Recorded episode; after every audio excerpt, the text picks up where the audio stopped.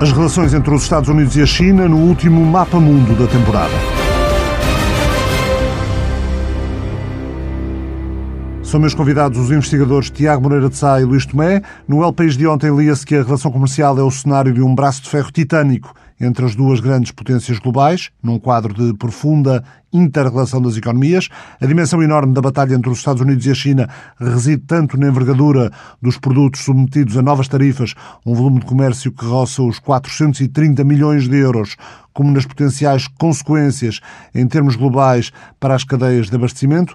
No Shanghai Daily de hoje, leio que os Estados Unidos formalmente fecham o consulado de Chengdu, por ordem da China. A mesma manchete no jornal chinês de língua inglesa Global Times. Recordo que os Estados Unidos já tinham fechado, eh, dado ordem de encerramento ao consulado chinês em Houston, no Texas. Vamos então à conversa com Tiago Moreira de Sá e Luís Tomé. Tiago Moreira de Sá, investigador do IPRI, Instituto Português de Relações Internacionais, professor na Faculdade de Ciências Sociais e Humanas da Universidade Nova de Lisboa. O que é que estes dados mais recentes, ou factos ou ações eh, dos dois governos, o que é que significam neste duelo pela liderança mundial? Eu acho que há aqui duas dimensões. Uma delas é precisamente essa, que é mais sistémica.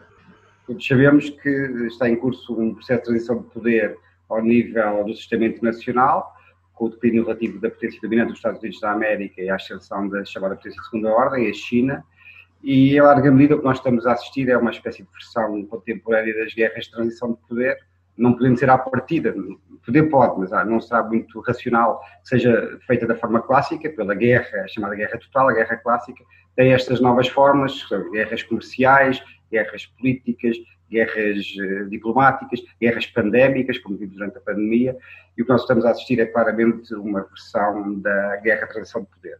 Depois há uma dimensão mais conjuntural que tem a ver com o facto de a gestão da pandemia estar a correr francamente mal nos Estados Unidos da América. Há, como a gente sabe também, há eleições em novembro e ao Donald Trump resta uh, culpar a China de tudo. E é o que ele está a fazer, uh, culpar a China por tudo o que está acontecendo nos Estados Unidos da América provocado pela pandemia, porque, eh, caso contrário, se a culpa não for da China, eh, para os eleitores americanos, será, a culpa será dele. Isto é particularmente relevante quando nós vemos, por exemplo, que a pandemia está a ter um efeito muito grande em alguns estados que vão ser decisivos para as eleições de novembro, por exemplo, o caso mais visível, tem sido muito forte também, é o caso da Flórida.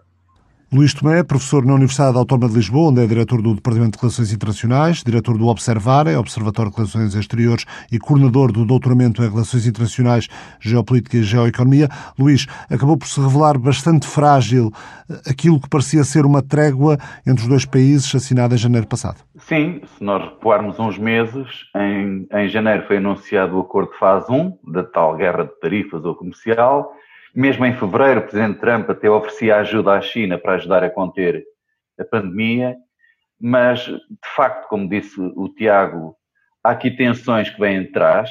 Nós estamos a falar daquela que era a única superpotência que restou do fim da dupla Guerra Fria e da grande potência que mais rapidamente emergiu e já pode ser considerada uma outra superpotência. Portanto, esta tensão, competição entre as duas grandes potências, numa fase de transição de poder global, é latente já há uns anos, hum, desde a, guerra, desde a venda de armamentos dos Estados Unidos a Taiwan, às críticas constantes de violações de direitos humanos, em particular no Xinjiang, as denúncias sucessivas por parte dos Estados Unidos e seus dirigentes de práticas antidumping, de ciber, e, sem ser ciber, espionagem, de práticas atentatórias contra a concorrência, tudo isso vem de trás mas nos últimos meses nós vimos uma escalada que é até certo ponto surpreendente. Manifestamente, eh, a pandemia, por um lado, e o contexto eleitoral nos Estados Unidos, por outro, acrescentaram stress na relação bilateral.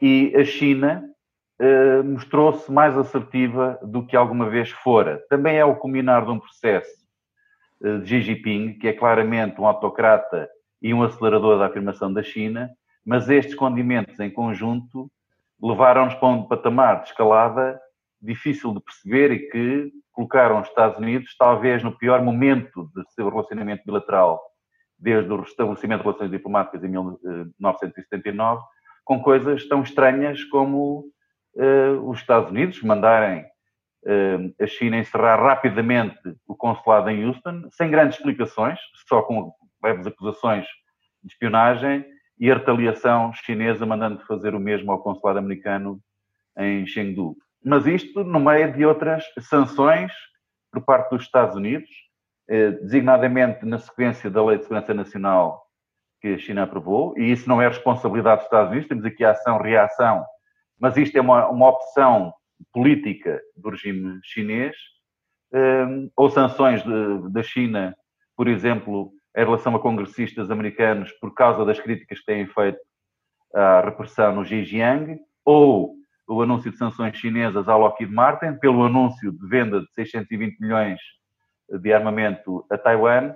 Portanto, estamos aqui num momento bastante estranho e perigoso, porque até incidentes, acidentes, podem levar as coisas a piorar-se perante dois líderes, Trump e Xi Jinping, que, contrariando tudo aquilo que parecem ser os interesses dos respectivos países e do mundo, estão a fazer tudo, aparentemente, para levar ao conflito por razões próprias, mas é uma situação uh, estranha e perigosa aquela que vivemos. Portanto, o Acordo de Janeiro previa na fase 1 algumas medidas que a China começou a pôr em prática, por exemplo, relativamente à propriedade intelectual, mas a capacidade de cumprir as metas eh, de compras aos Estados Unidos está, está comprometida pela própria pandemia, pela, pela diminuição da, eh, da procura e da oferta nos mercados eh, internos e externos. A pandemia, Luís Tomé, veio apenas acentuar o duelo sino-americano e as tendências sociais, económicas e geopolíticas que já se vinham a desenhar. Sim, eu acho que a pandemia não altera as coisas, mas acelera certas tendências.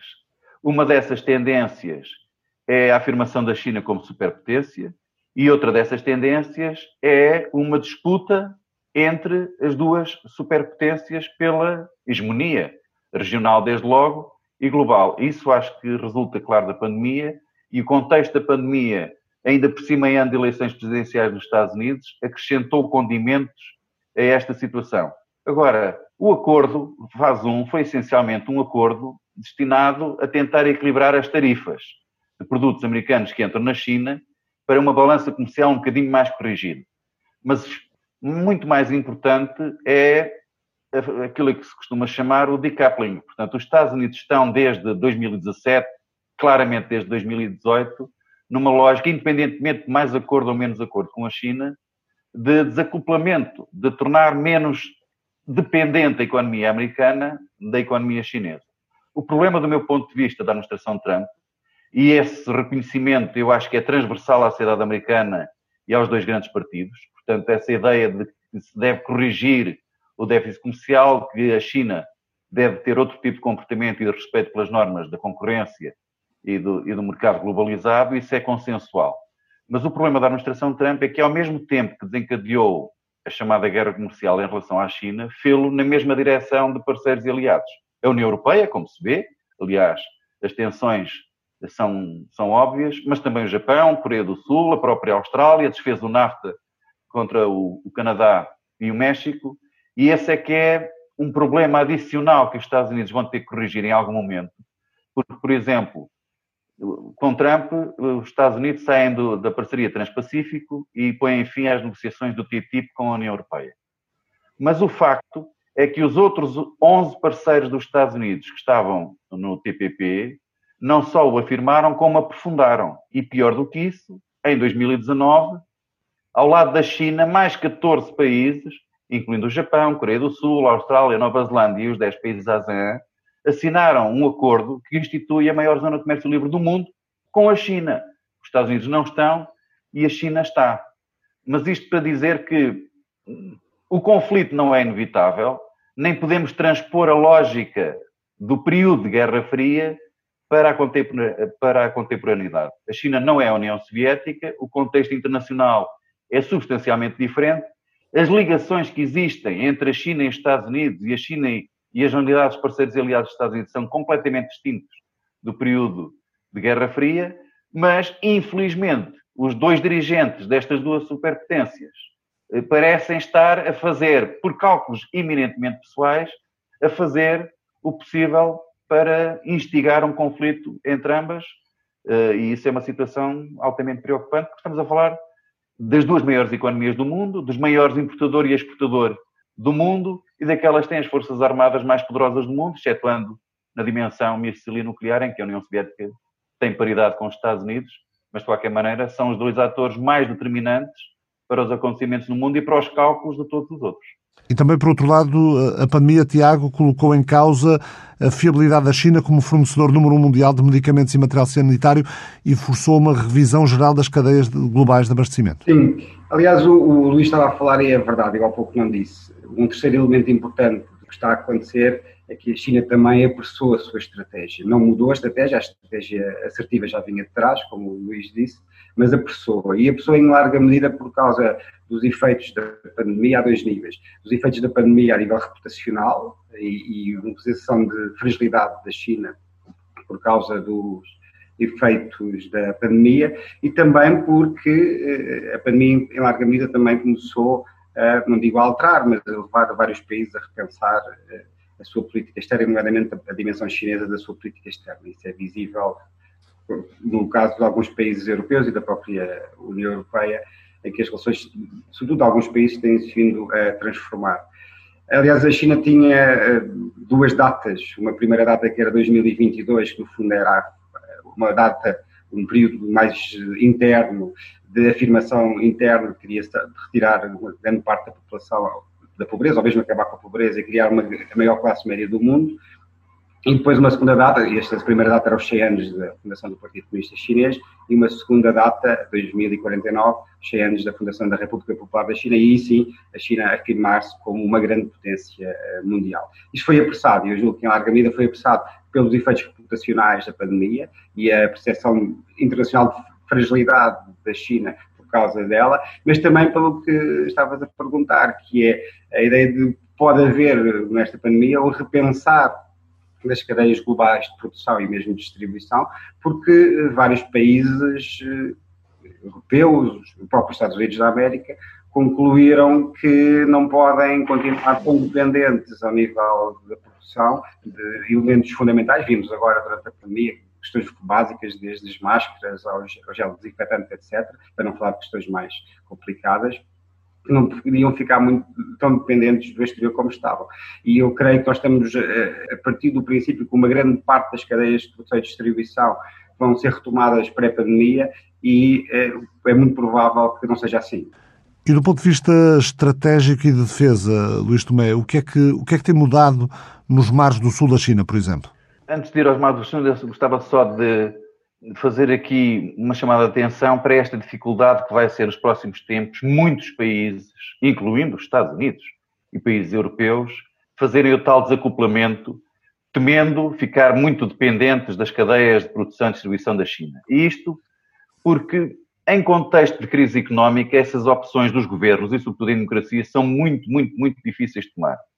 Eu vou dar um exemplo. Segundo as projeções do FMI, eh, a China é a única das grandes economias do mundo que ainda vai ter crescimento em 2020. Por exemplo, os Estados Unidos eh, cairão 8%, a zona euro mais de 10%, o Japão quase 6%, e depois, em 2021, a China é quem faz o crescimento mais, mais, mais significativo, acima dos 8%. Os Estados Unidos vão crescer apenas 4,5%, quando caíram 8% este ano, a zona euro apenas 6%, quando caíram mais 10% este ano. Portanto, nestas condições, sendo a China atualmente o maior parceiro comercial de mais de 120 países do mundo, e as unidades parceiros e aliados dos Estados Unidos, é muito difícil, embora do ponto de vista do fornecimento de materiais de proteção, e ventiladores e outros equipamentos médicos, isso possa ser questionado, está a ser questionado, os países não querem ficar dependentes, mas no quadro global não vejo como haja condições para os países resolutamente fazerem o tal desacoplamento em relação à China. E isso é algo com que a China está a contar. Isso eu acho que é uma das razões para a assertividade da China.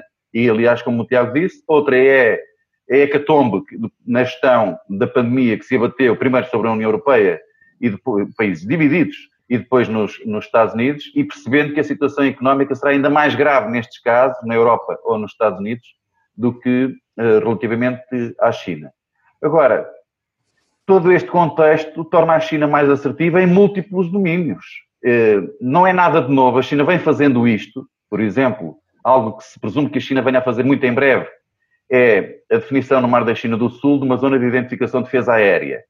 No Mar da China do Sul, onde há uh, arquipélagos disputados com outros países, do Vietnã, no, no caso, e depois na Spratly, as Filipinas, o Vietnã, Brunei, Malásia. Ora, a China já fez isto no final de 2013 no Mar da China Oriental, incluindo na zona de identificação de defesa aérea territórios que disputa as ilhas Senkaku ao Japão ou as à Coreia do Sul. Portanto, isto não é novo. A China eh, já aumentou muito uh, a sua presença militar no Mar da China do Sul e nos últimos meses assumiu uma estratégia também de repovoamento, além de estar a fazer aterros em certos atóis, ilhas e recifes para criar bases marítimas uh, e aéreas no, no, no, Mar da China do Sul, acusando, aliás, os Estados Unidos, que têm respondido só este ano com mais de oito exercícios militares de livre navegação dos mares do Mar da China do Sul, a China acusou os Estados Unidos de estarem eles a militarizar o Mar da China do Sul. Mas se repararmos, por exemplo, a mesma estratégia fez a China na zona dos Himalaias que disputa com a Índia. Para além daquele incidente que provocou pelo menos 20 mortos do lado indiano, nós vimos depois imagens satélite com infraestruturas alegadamente militares da China que não estavam lá nas semanas anteriores.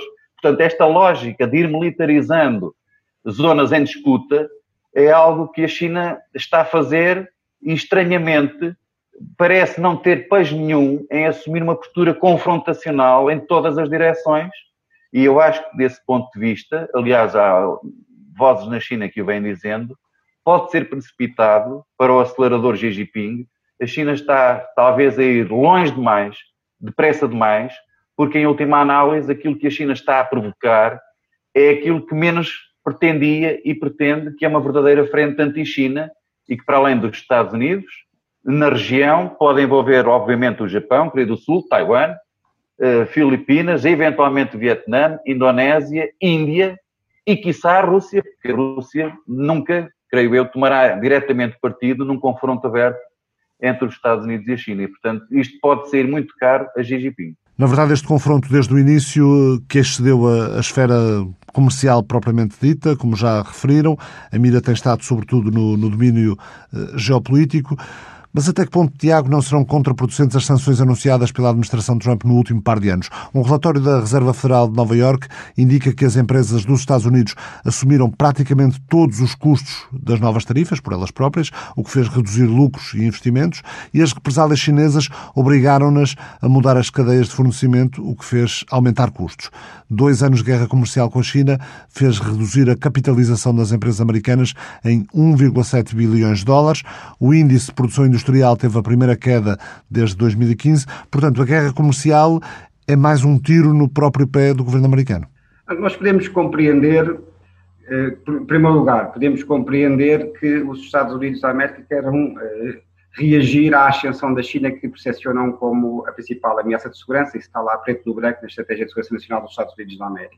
Também podemos compreender que a China quer continuar a ascender, aliás, isso é que é do ponto de vista histórico normal, a China foi uma grande potência até ao século XIX, grande potência económica e militar foi antes, foi até ao final do século XV, mas foi uma grande potência, eventualmente a maior potência económica mundial até ao século XIX. Portanto, é normal que isso esteja a acontecer e é normal que os dois lados uh, se ajustem a esta mudança, reagindo, conseguindo aquilo que pretendem. Uh, também é normal que os Estados Unidos da América queiram uh, corrigir o enorme déficit comercial que têm relativamente à China. É um problema que já vem de trás. Agora, a questão é saber qual é a melhor maneira de fazer isso. Esta aqui é a pergunta de fundo, que é, identificando o problema, qual é que é a melhor política, parte a parte, para estabelecer os termos da relação entre os dois países.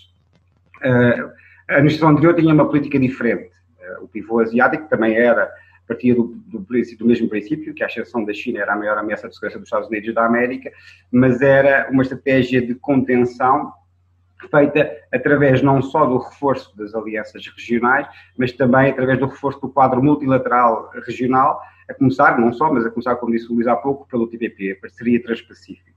Esta administração tem uma visão diferente, tem uma, uma visão muito mais confrontacional, direta com a China, que se traduz eh, na questão da guerra, da guerra comercial e em muitas eh, outras dimensões, várias da que falámos há bocadinho. A questão é saber qual delas é que é mais adequada. Esta que está a ser seguida, pelo menos da forma como está a ser seguida, está a ter um impacto negativo na China, mas também nos Estados Unidos da América, inclusive em estados que o Trump vai precisar na eleição de novembro que vem, e está a ter um impacto negativo na economia internacional. Mudará alguma coisa com uma administração democrata, com Joe Biden na presidência, eh, ou mudaria mais na retórica e menos na substância? Bem, eh, quer um, quer outro tem uh, posições muito duras anti-China e, e, o Biden tem, quer nos textos que no tem dito, não tem ficado atrás na voz grossa anti-China durante a campanha.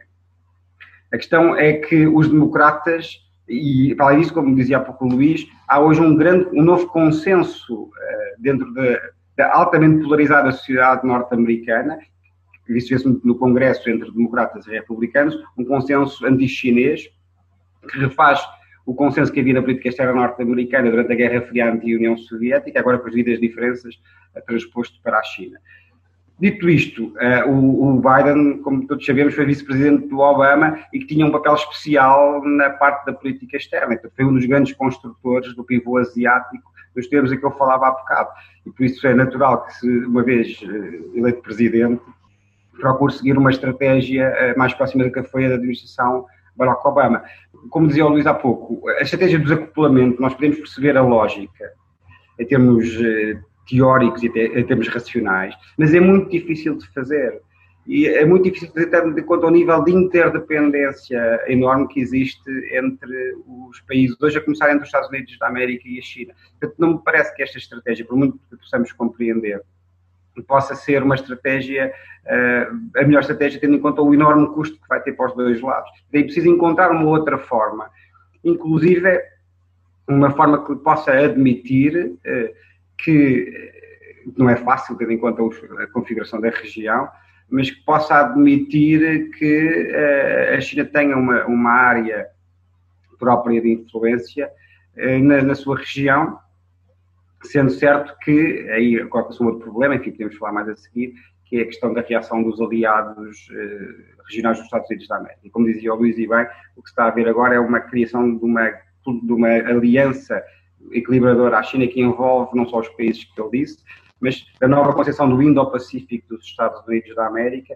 até vem até cá abaixo para incluir a Austrália, a Nova Zelândia. Portanto, há aqui uma escalada uh, regional que transcende a relação, tem no centro a relação Estados Unidos-China, mas transcende essa relação. E aqui a China também vai ter que pensar como é que se quer relacionar com os, os, os uh, vizinhos, porque o que está a conseguir neste momento com esta estratégia mais assertiva é não só a criação desta coligação que já vinha de trás, mas hoje reforçada, mas também uma crescente assertividade por parte dos seus, dos seus vizinhos. Provavelmente a estratégia de parte a parte terá que passar por um misto de contenção e de acomodação. Do ponto de vista dos efeitos, ainda que a guerra das tarifas não se tenha eh, traduzido num boom do emprego industrial como, como Trump preconizava, o certo, Tomé, é que as, as tarifas e as limitações ao comércio com empresas chinesas, especialmente as tecnológicas, estão a obrigar muitas empresas de outros países a procurar fornecedores alternativos. Um inquérito da UBS eh, aponta para que 85% de diretores de empresas planeiam remover parte da sua capacidade produtiva para fora da China, tentando repatriar eh, a produção de bens eh, de primeira necessidade, reduzir a dependência face à China, como referiam há pouco. Mas isso, isso não pode significar dar um novo fôlego às políticas proteccionistas e meter um travão na globalização? se a pergunta é colocada, pode, nós só podemos dizer que sim. Eu acho que poder, pode.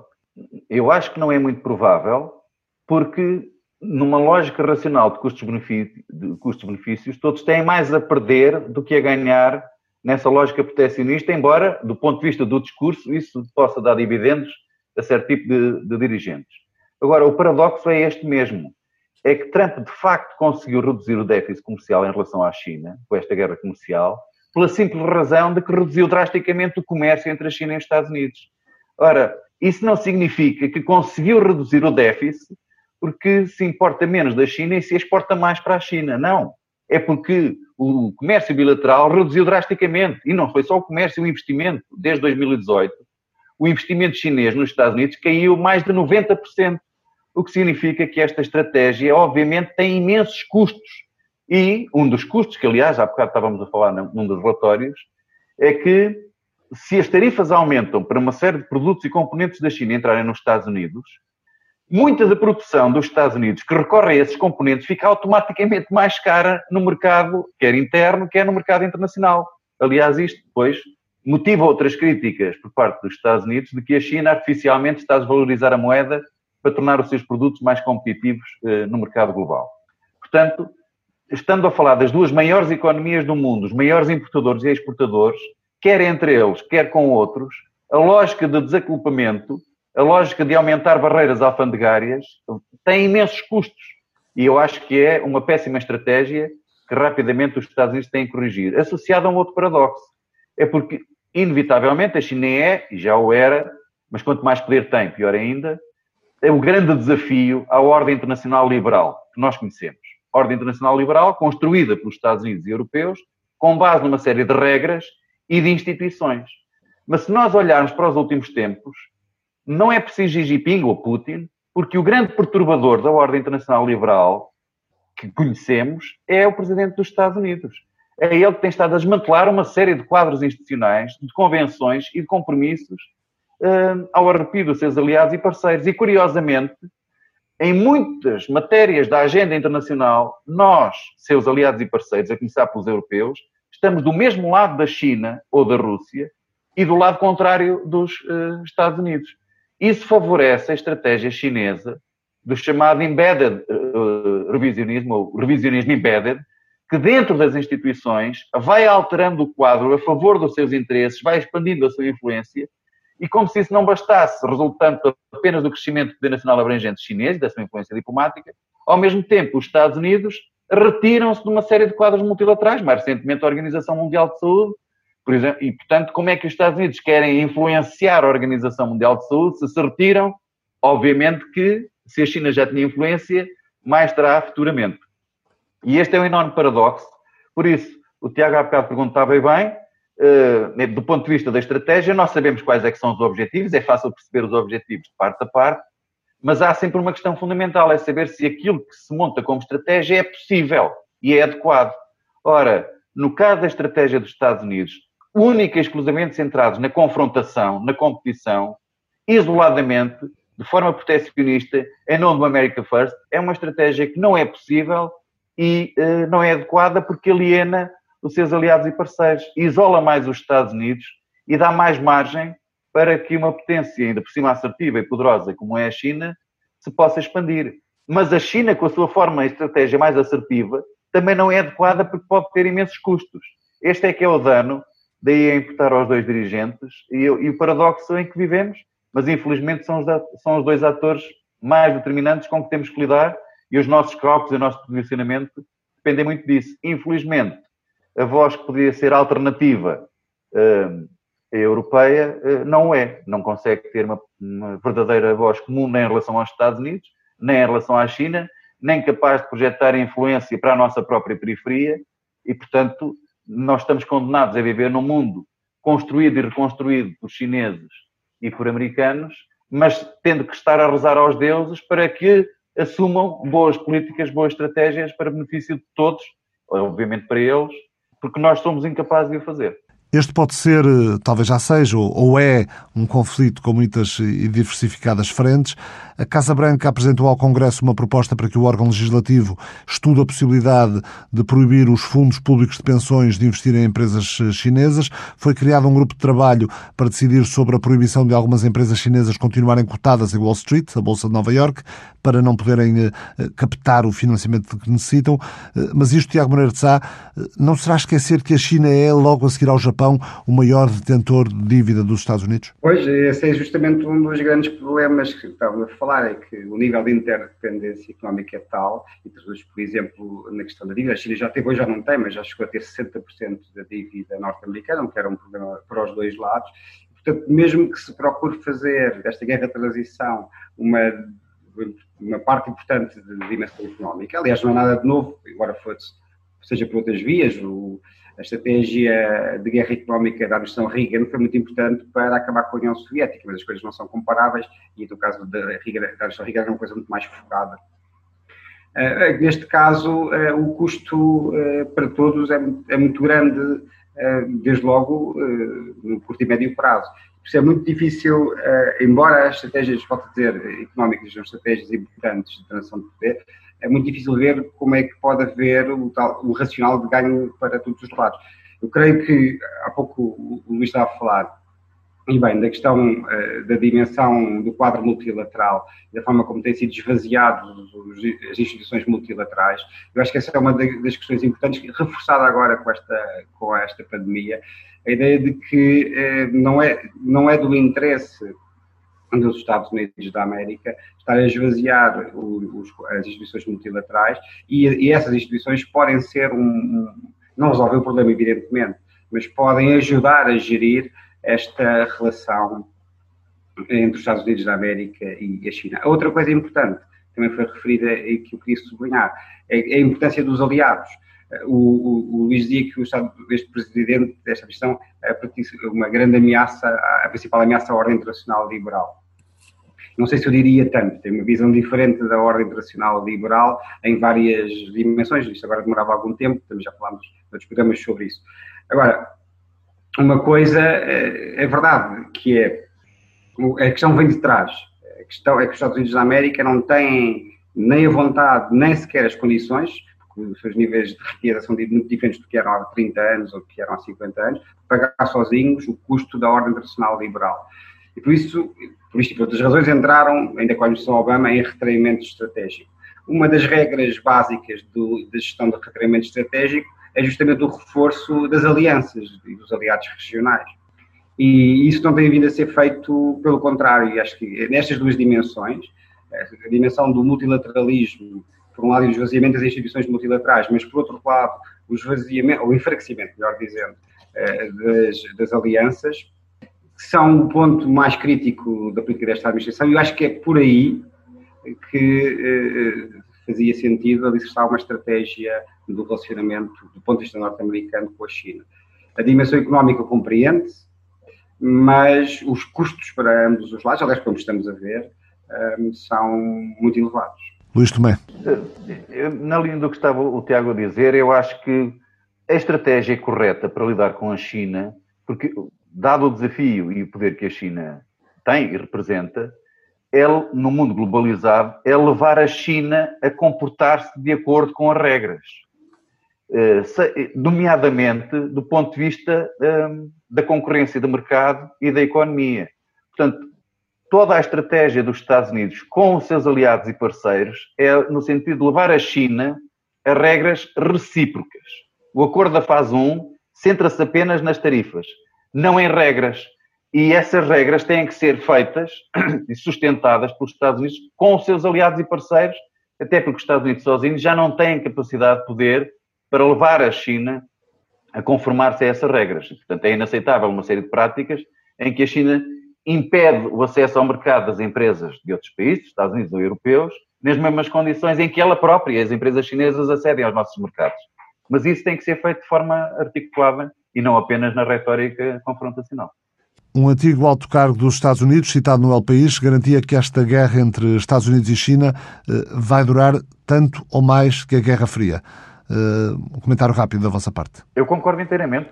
As condições são completamente diferentes. Eu não retrataria isto no mesmo termos da, da velha Guerra Fria, mas dado que está em jogo a interdependência e as características desta competição, muito assente na ciência e tecnologia, num mundo interdependente e globalizado, eu acho que há condições para ser duradoura durante décadas, mas há sempre variáveis, e são tantas que não controlamos, que isto pode ter mudanças súbitas, mas eu acho que a situação de envolvimento e competição, com engagement, tem condições entre estas duas e os outros atores principais se manter durante bastante tempo. Tiago, muito rapidamente. Eu concordo que uma boa parte do que resta do século XXI provavelmente vai ser marcado por esta relação conflitual entre os Estados Unidos da América e a China. Provavelmente vamos ter períodos de pico de tensão, vamos ter períodos de desanuviamento ou de detente e teremos a coexistência destas duas formas de relacionamento.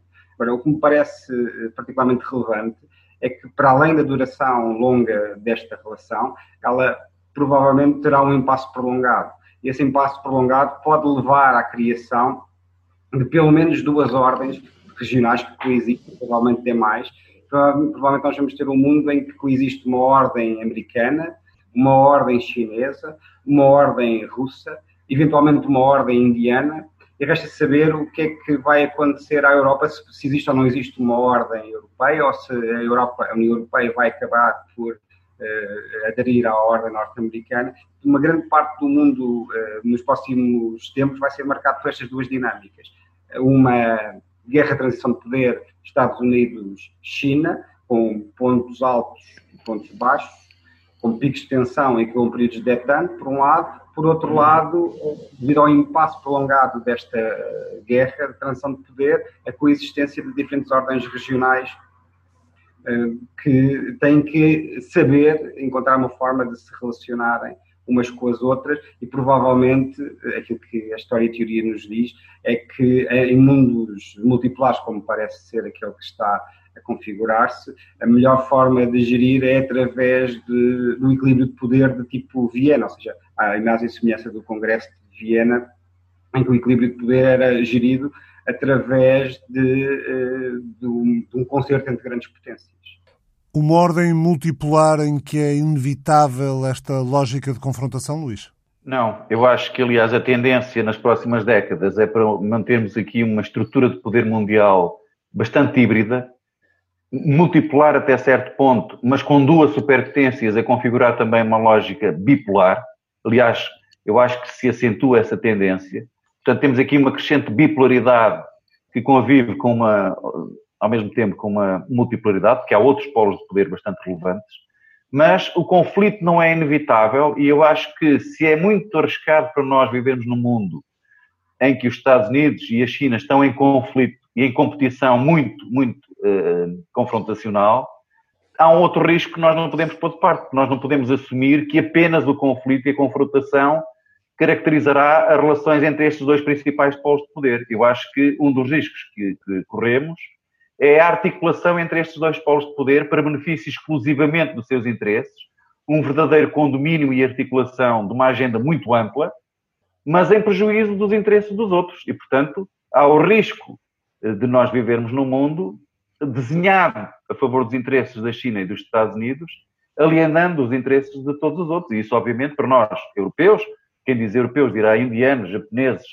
eh, africanos, etc., não é propriamente uma boa notícia. Mas não podemos assumir que há apenas confrontação. Aliás, na história, são muito poucos os momentos de, de clara confrontação entre a China e os Estados Unidos. São muito mais os momentos e as fases prolongadas de bom relacionamento. E, portanto, se os Estados Unidos acabarem por se acomodar, por perceberem que não podem impedir a China de assumir uma categoria de superpotência, os Estados Unidos podem entrar numa lógica de acomodação dos seus interesses, não com os aliados, porque nós estamos sempre a pensar nos aliados e parceiros dos Estados Unidos tradicionais, mas os Estados Unidos podem mudar e podem optar por fazer essa articulação na reconstrução de uma ordem que lhes é vantajosa, na sua percepção, com a China e não necessariamente contra a China. Esta possibilidade existe, depende, obviamente, das percepções dos respectivos dirigentes.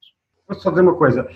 Um, nós sabemos, com base na história e na teoria, que ainda assim, eu concordo com o Luís, mas ainda assim os sistemas multipolares são muito mais conflituais do que os sistemas bipolares. Certo, e, eu acho é que é bipolar, é multipolar, mas com uma mais acentuada bipolaridade. Mas já, já, lá, já, já lá vou. E a fase que estamos agora, que é uma espécie de balança tripolar, ainda é particularmente conflitual. E a possibilidade de ocorrer conflitos entre as grandes potências é muito maior, embora quer a multipolaridade, quer a, a balança tripolar, tendo ao, ao contrário da bipolaridade, a, a, a, gerar, a gerar menos uh, probabilidade de guerra total. Agora, o que o Luís estava a dizer é verdade, nós temos hoje uma configuração muito atípica, porque por um lado temos um mundo que está a, evoluir para a multipolaridade por outro lado, parece existir, em termos de distribuição de poder, dentro dessa, dessa multipolaridade, uma espécie de balança bipolar Estados Unidos-China. Mas dentro dessa própria bipolaridade, ainda há uma potência que é de longe a maior, que são os Estados Unidos da América. Portanto, vai depender muito das funções que os Estados Unidos da América queiram fazer, usando a sua superioridade de poder, desde logo para manter a ordem e a estabilidade internacional, e o que parece neste momento é que não querem estão a abdicar de fazê-lo e estão a abdicar de liderar. Mas têm essa capacidade e grande parte da estabilidade eh, nos próximos tempos vai depender da resposta que os Estados Unidos da América derem a essa questão. Querem ou não querem usar a superioridade de poder que ainda têm para manter a estabilidade a nível internacional. Primeira coisa. Segunda coisa, muito rapidamente. Há, há diferenças muito grandes em relação ao que havia durante a Guerra Fria.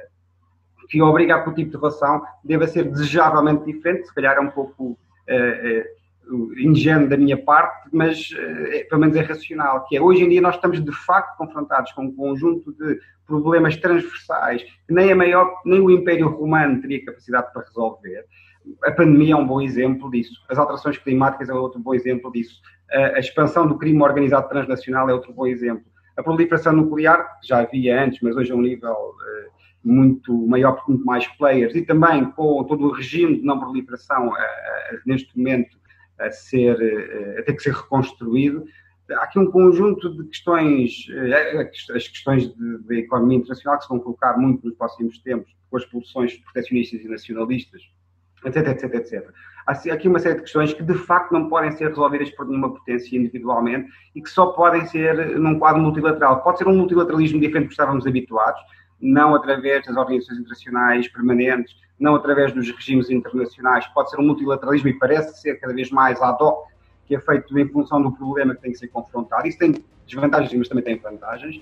Mas esta dimensão multilateral, que hoje em dia, claro, se parece ingênua, ingênuo falar dela, é absolutamente fundamental para lidar com problemas que, de facto, nenhum país pode lidar sozinho. E na Guerra Fria, apesar de tudo, era, era diferente. Tiago Moreira de Sá e Luís Tomé, muito obrigado por terem vindo ao Mapa Mundo. Chega ao fim mais uma temporada desta parceria entre a TSF e o Instituto Português de Relações Internacionais. Pode ouvir-nos também em tsf.pt em podcast. Se for caso disso, boas férias. O Mapa Mundo regressa em setembro. O Mapa Mundo é uma parceria da TSF com o Instituto Português de Relações Internacionais.